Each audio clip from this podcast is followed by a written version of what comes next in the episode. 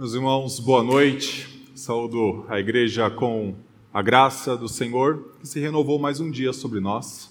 Essa graça que também nos concede uma paz que é acima de todo entendimento. Convido os irmãos a abrirem suas Bíblias no Salmo 79, neste momento em que continuaremos o nosso culto de adoração ao Senhor, agora ouvindo da exposição da palavra dele, Salmo de número 79. Este é meu último sermão de uma breve série de mensagens nos Salmos a respeito do cuidado do Senhor para com seu povo. Já preguei no Salmo 124 e também no Salmo 8. Quando consideramos o Salmo 124, a frase que mais eu repeti naquele momento é: se o Senhor não estivesse ao nosso lado. Porque o cuidado do Senhor muitas vezes vai além daquilo que a gente consegue perceber que está ao nosso redor. O Senhor nos livra de tantas coisas que nós nem cogitamos que poderiam ter acontecido. Quando olhamos para o Salmo 8, nós consideramos as razões então por que o Senhor cuida de nós. Naquele salmo que cogita o porquê Deus olha para seres humanos, sendo ele majestoso, maior do que uma criação que é maior que os seres humanos, nós olhamos para três razões do porquê o Senhor cuida do seu povo. E a principal razão delas é porque o Senhor deu o seu nome para o seu povo clamar por ele. Hoje nós olharemos para o Salmo 79, e assim como o Salmo 124, o Salmo 8, o Salmo 1, o Salmo 150, todos os salmos são como anatomias de nossa alma, como um raio-x, isso era o que Calvino falava, do que se passa em nosso coração e do que nós estamos vivendo a cada momento. Atanásio, bem antes de Calvino já dizia que cada salmo é como um espelho onde nós nos colocamos, então ali identificamos o que se passa dentro do nosso coração. Há autores que falam que os salmos são melodias, melodias para cada momento de nossa vida. E se eu pudesse olhar para o Salmo 79, eu enxergo uma melodia de um louvor a Deus no meio da tempestade. E nesse momento, eu acredito que o Senhor cuida de nós. Quando as coisas não andam bem, quando as coisas estão longe de ser como nós queríamos, o Senhor continua a cuidar de nós. Por isso eu convido os irmãos a acompanharem a leitura deste salmo. Diz assim: Ó Deus, as nações invadiram a tua herança, profanaram o teu santo templo, reduziram Jerusalém a um montão de ruínas. Deram os cadáveres dos teus servos por alimento às aves dos céus, e a carne dos teus santos às feras da terra.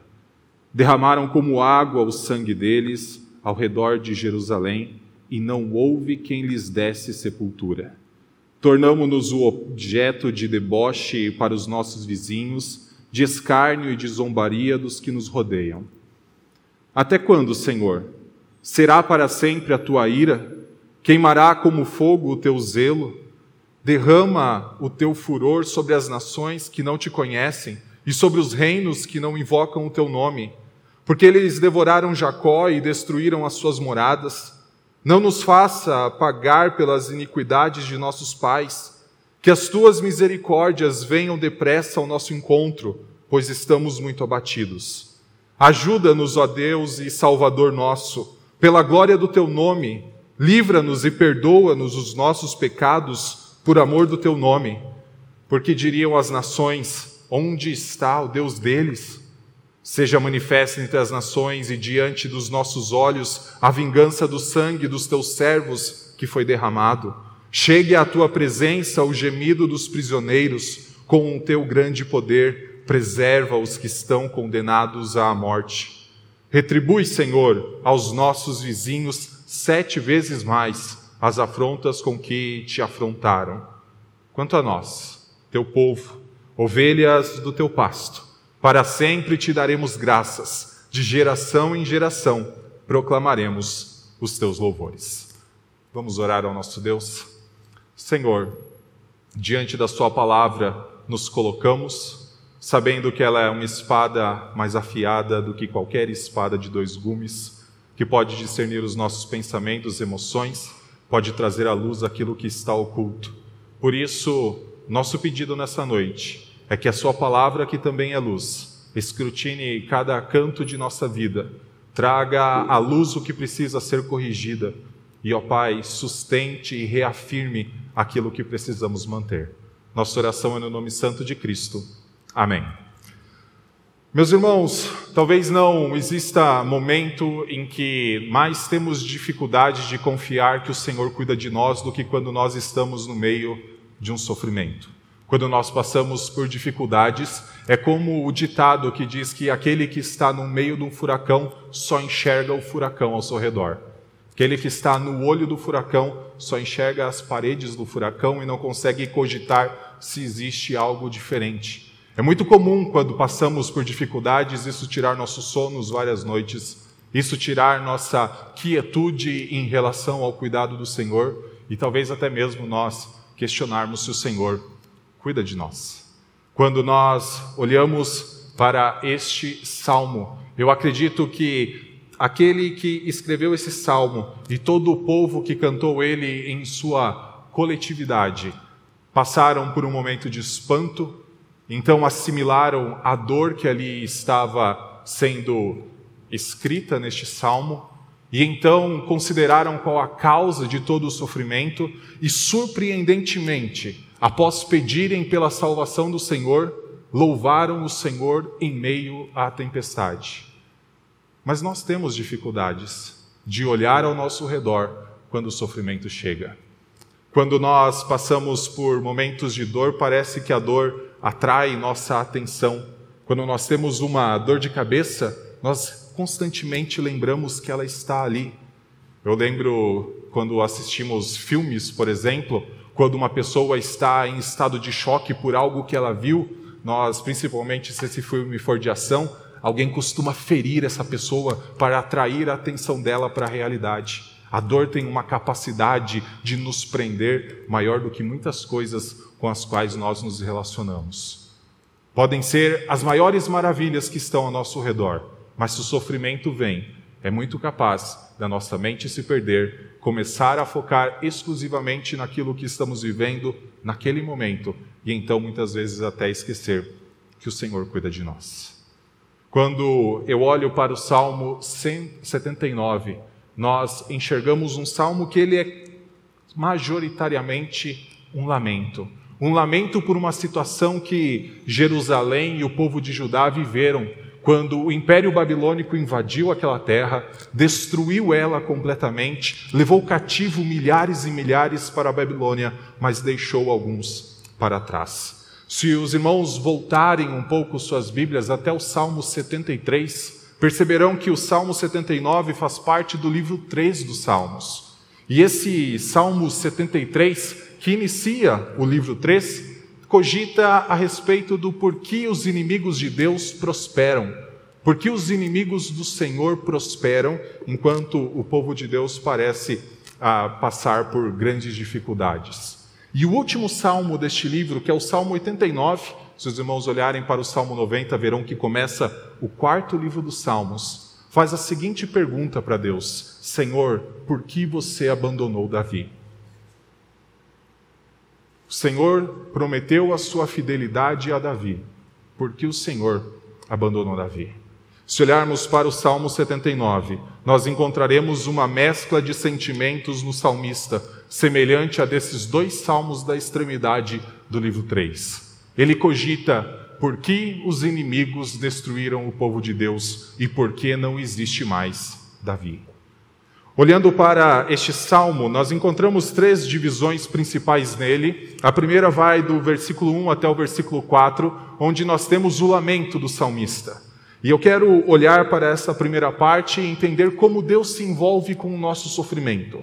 Do versículo 5 até o versículo 12, nós temos petições dos salmistas a Deus, e nessa parte eu quero cogitar como a aliança nos assegura a respeito do cuidado de Deus para conosco.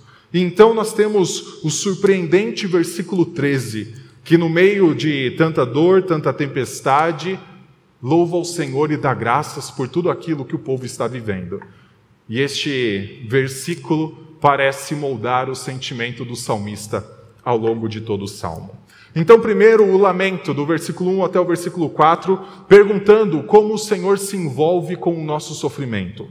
Olhando para este salmo, ele diz assim nos primeiros quatro versículos: Ó Deus, as nações invadiram a tua herança, profanaram o teu santo templo, reduziram Jerusalém a um montão de ruínas, deram os cadáveres dos teus servos por alimento às aves dos céus, e a carne dos teus santos às feras da terra. Derramaram como água o sangue deles ao redor de Jerusalém, e não houve quem lhes desse sepultura tornamo-nos o objeto de deboche para os nossos vizinhos, de escárnio e de zombaria dos que nos rodeiam. Aqui nós temos o salmista, e os irmãos veem que todos os verbos estão no plural. É o salmista conduzindo o povo de Deus a lembrar do pior momento em que esse povo passou no Antigo Testamento. O momento em que a sua terra, tão prometida pelo Senhor, foi destruída.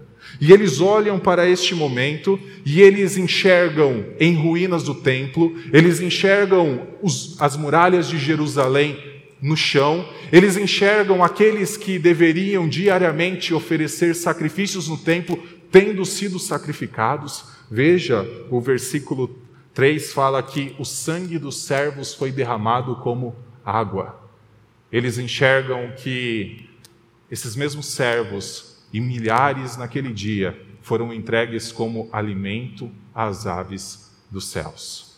Este é o cenário de alguém que está lembrando do que aconteceu, mas parece não estar tão distante do que aconteceu. Porque ele fala no versículo 4: Nós tornamos-nos objeto daqueles que nos rodeiam. Este não é um salmo escrito por alguém que viveu aquele momento, que enxergou a dureza, a tristeza da guerra e de perder entes queridos apenas, e então também foi levado para outra terra. Essa é o sentimento daquele que ficou na terra pós toda essa destruição. É alguém que não apenas viveu um dia, mas precisou contemplar, talvez durante vários anos, todos os sinais de um dia de tragédia que se caiu sobre ele, que se caiu sobre o seu povo. Muitos salmos foram escritos por pessoas que foram para o cativeiro. Nós temos o Salmo 137, que diz que às margens de um rio da Babilônia o povo pedia para eles cantar as músicas. Então há salmistas que escreveram lá da Babilônia nesse momento. Mas aqui é um salmista que contemplou a todo instante a destruição que se abateu sobre o seu povo. Todos nós temos a perspectiva do sofrimento pelo qual nós passamos. Há sofrimentos que, mesmo que outras pessoas vivam conosco, como um ano e meio de pandemia, Cada um terá a sua perspectiva. Cada um terá enfrentado a dor do seu jeito. Mas esse salmista aqui está trazendo não só o sentimento que ele viu como algo de toda a coletividade. Imaginem que milhares de pessoas foram mortas, milhares foram levadas para o cativeiro, mas muitas pessoas precisaram ficar naquela terra contemplando o templo que foi queimado as muralhas em ruínas e lembrando constantemente da tragédia que se abateu sobre eles. Esta é a perspectiva do salmista. Mas tem algo interessante nessa perspectiva e que eu acredito que é moldada pelo versículo 13 e que muitas vezes passa um pouquinho despercebido a nós. Olha como o salmista fala sobre estes eventos. É a sua perspectiva deles, mas também a perspectiva de Deus a respeito disso. Versículo 1 fala: Ó Deus, as nações invadiram a tua herança, profanaram o teu santo templo, reduziram Jerusalém a um montão de ruínas e deram os cadáveres dos teus servos por alimento às aves dos céus e a carne dos teus santos às feras da terra. Todos nós vivemos sofrimentos, cada um passa pelo sofrimento à sua forma. Uma das características mais interessantes de todo o livro dos Salmos é que a grande maioria dos lamentos são individuais, enquanto a grande maioria das ações de graça são coletivas. Cada um tem a sua perspectiva no meio do sofrimento. Mas uma perspectiva é comum a todo o povo de Deus: quem está sofrendo, crendo em Deus, é o povo de Deus. E este, esta compreensão, este sentimento, esta verdade deve nos mover a confiar que o Senhor cuida de nós. Quem está sofrendo não é o povo que está ao redor escarnecendo a respeito de onde está o Deus de vocês. Quem está sofrendo é o povo de Deus. E passar pelo sofrimento como povo de Deus é completamente diferente do que passar por sofrimento não crendo nesse mesmo Deus. Os irmãos estão acostumados, talvez, a acompanharem funerais de pessoas que são crentes, de pessoas que não são crentes. Não é diferente passar pelo sofrimento da perda de um ente querido, tendo fé e tendo esperança, como não tendo? O Senhor se envolve com o nosso sofrimento, porque quem sofre é o povo dele. E é muito interessante que esse salmo ele fala a respeito da herança do Senhor fala a respeito do templo do Senhor, fala a respeito dos servos do Senhor, todos destruídos, ou pelo menos boa parte deles. Mas a herança só é santa, o templo só é santo, os servos só são servos porque o Senhor os comprou para eles. Passar pelo sofrimento tendo esta consciência de que quem está sofrendo faz parte do povo de Deus é diferente de passar pelo sofrimento quando não se faz parte deste mesmo povo. Quando nós olhamos para estes quatro versículos, nós podemos enxergar que o salmista cogita, pensa, reflete e escreve a respeito do seu sofrimento, mas com a perspectiva de que, nesse mesmo momento, não apenas os servos do Senhor foram afrontados, mas o próprio Senhor se coloca, por conta de tudo o que está vivendo, numa posição de ser escarnecido.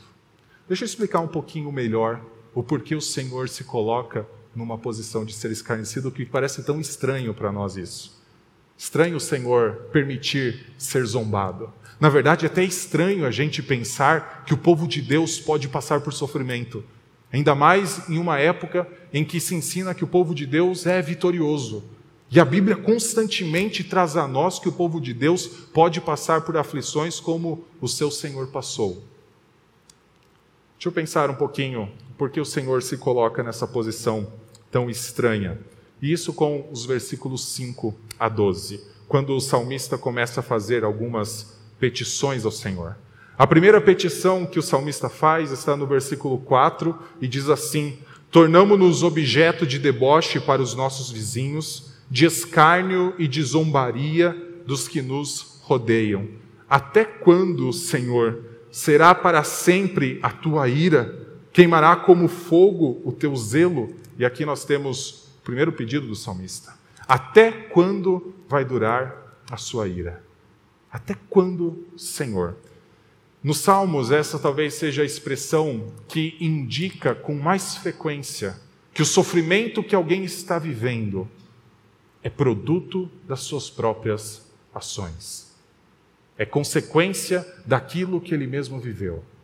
Eu já preguei aqui no Salmo 6, ah, e lá nós vemos que Davi, em um determinado momento da sua vida, quando ele diz que todas as noites ele alagava o seu leito de lágrimas, que todas as noites os seus olhos se amorteciam de tanto chorar por causa dos inimigos, naquele salmo ele pergunta: Senhor, até quando?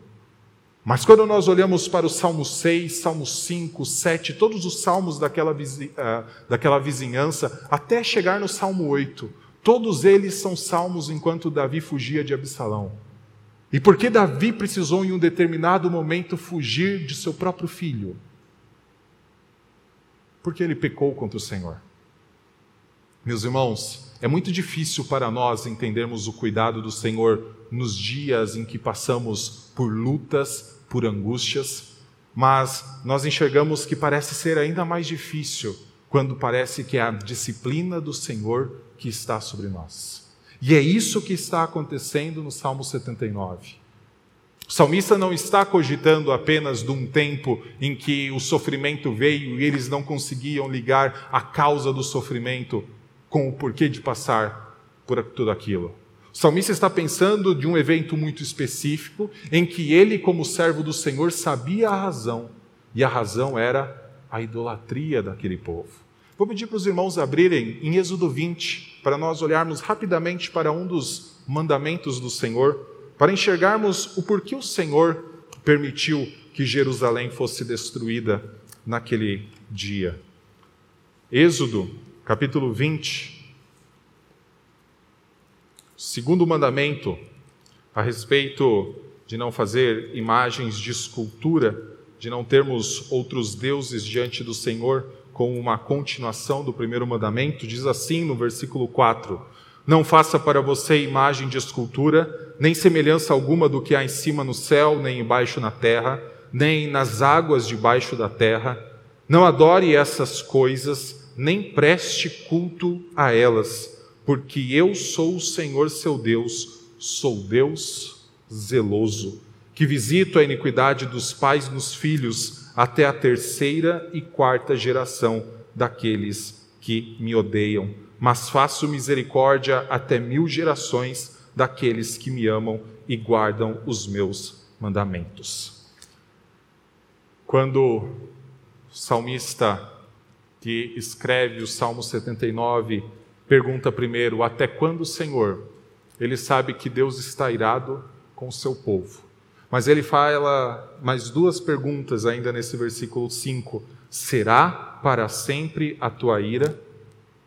Queimará o teu furor ou o fogo do teu zelo para sempre.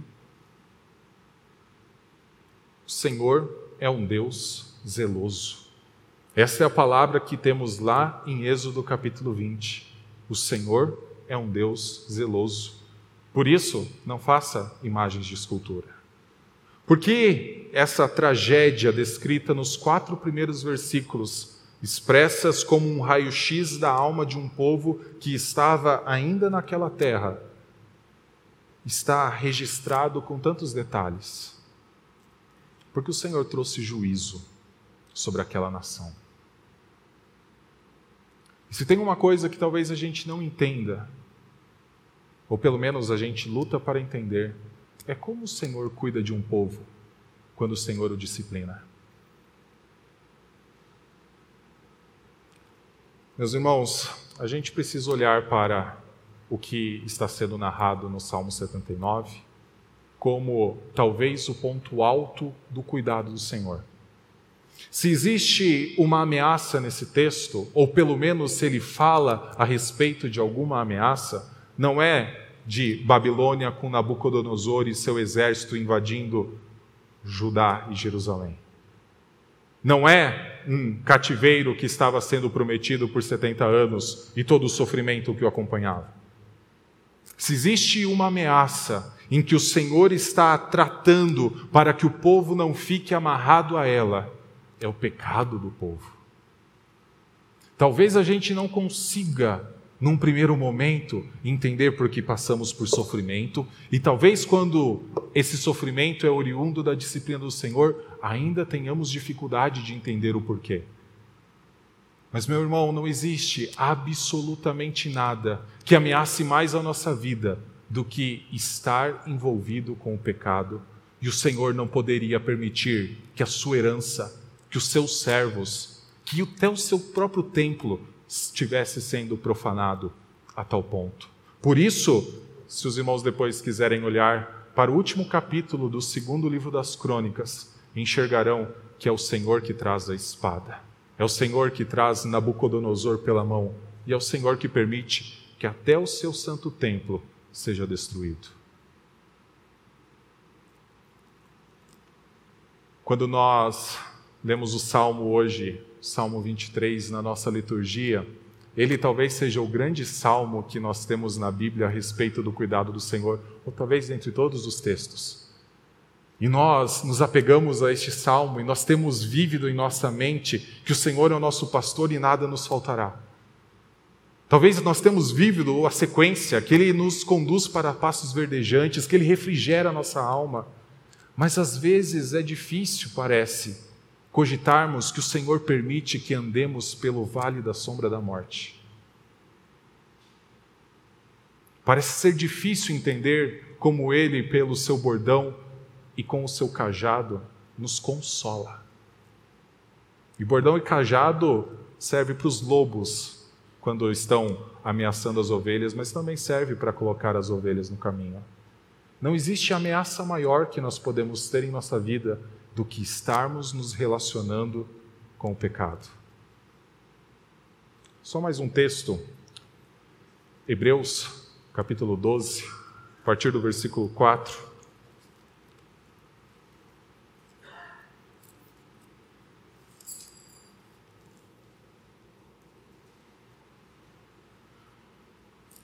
Hebreus 12, versículo 4.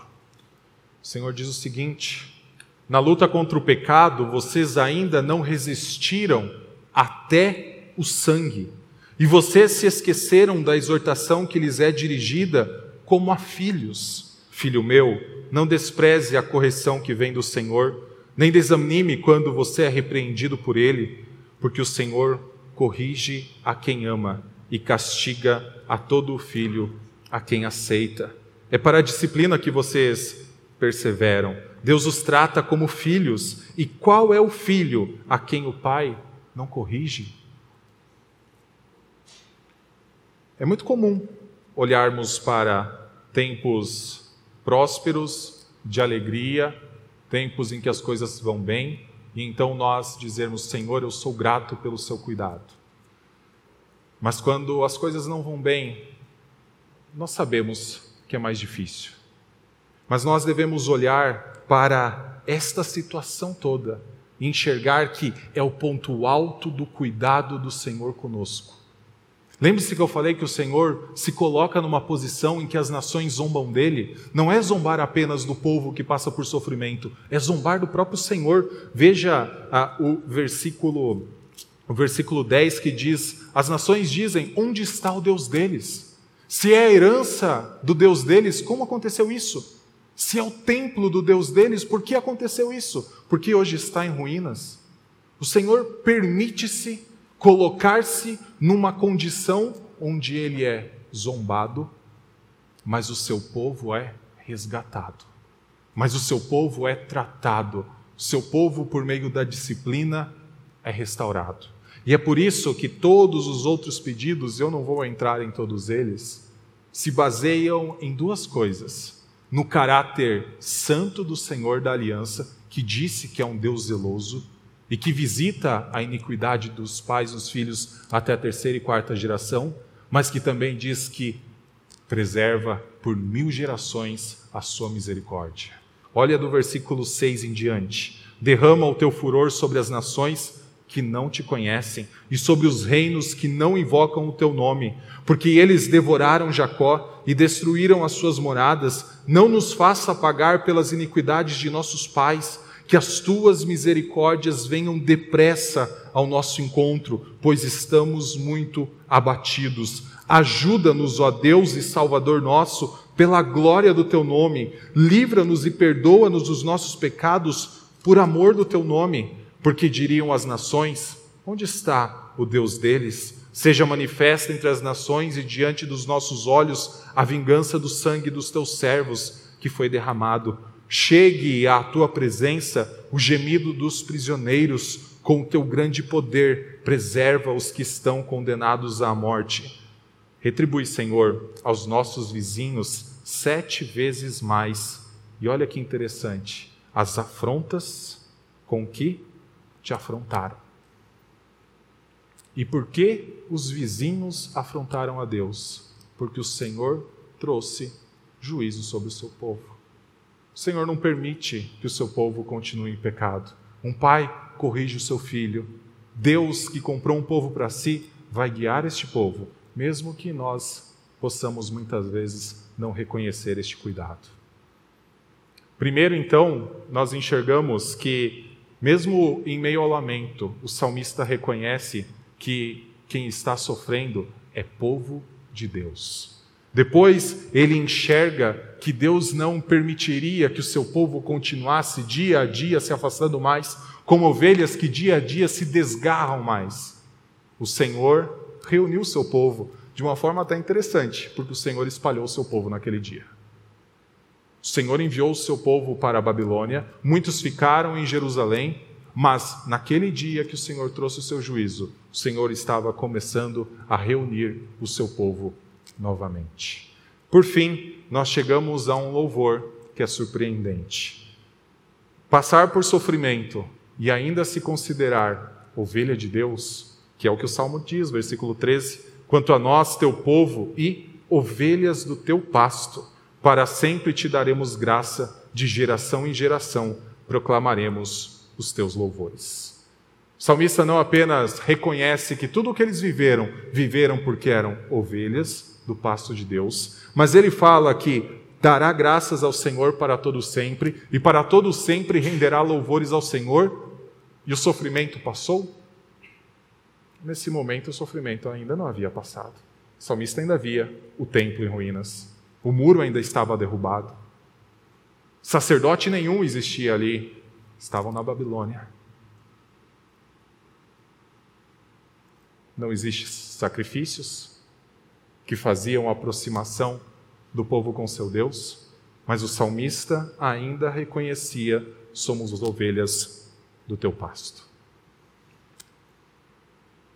Em minhas aulas e sermões recentes sobre os salmos, tenho incentivado os irmãos a lerem os salmos no contexto em que eles estão. Salmo que nós lemos, com os salmos da vizinhança, com um livro, né? Acabei de apontar no início deste, deste estudo para o livro 3, Salmo 73, 89. E este salmo, ele surpreende no seu final por conta da sequência de salmos que vem antes e o salmo que vem depois. Eu quero mostrar algumas coisas para os irmãos. Vá para o Salmo 77. Olhe para o último versículo do Salmo 77, versículo 20. O teu povo tu conduziste como rebanho pelas mãos de Moisés e de Arão.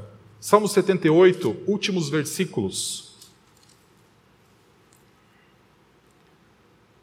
Versículo 65.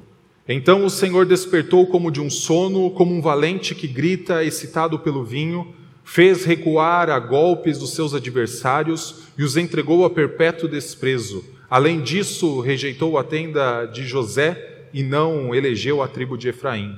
Pelo contrário, escolheu a tribo de Judá, o monte Sião que ele amava, e construiu o seu santuário durável como os céus e firme como a terra que estabeleceu para sempre.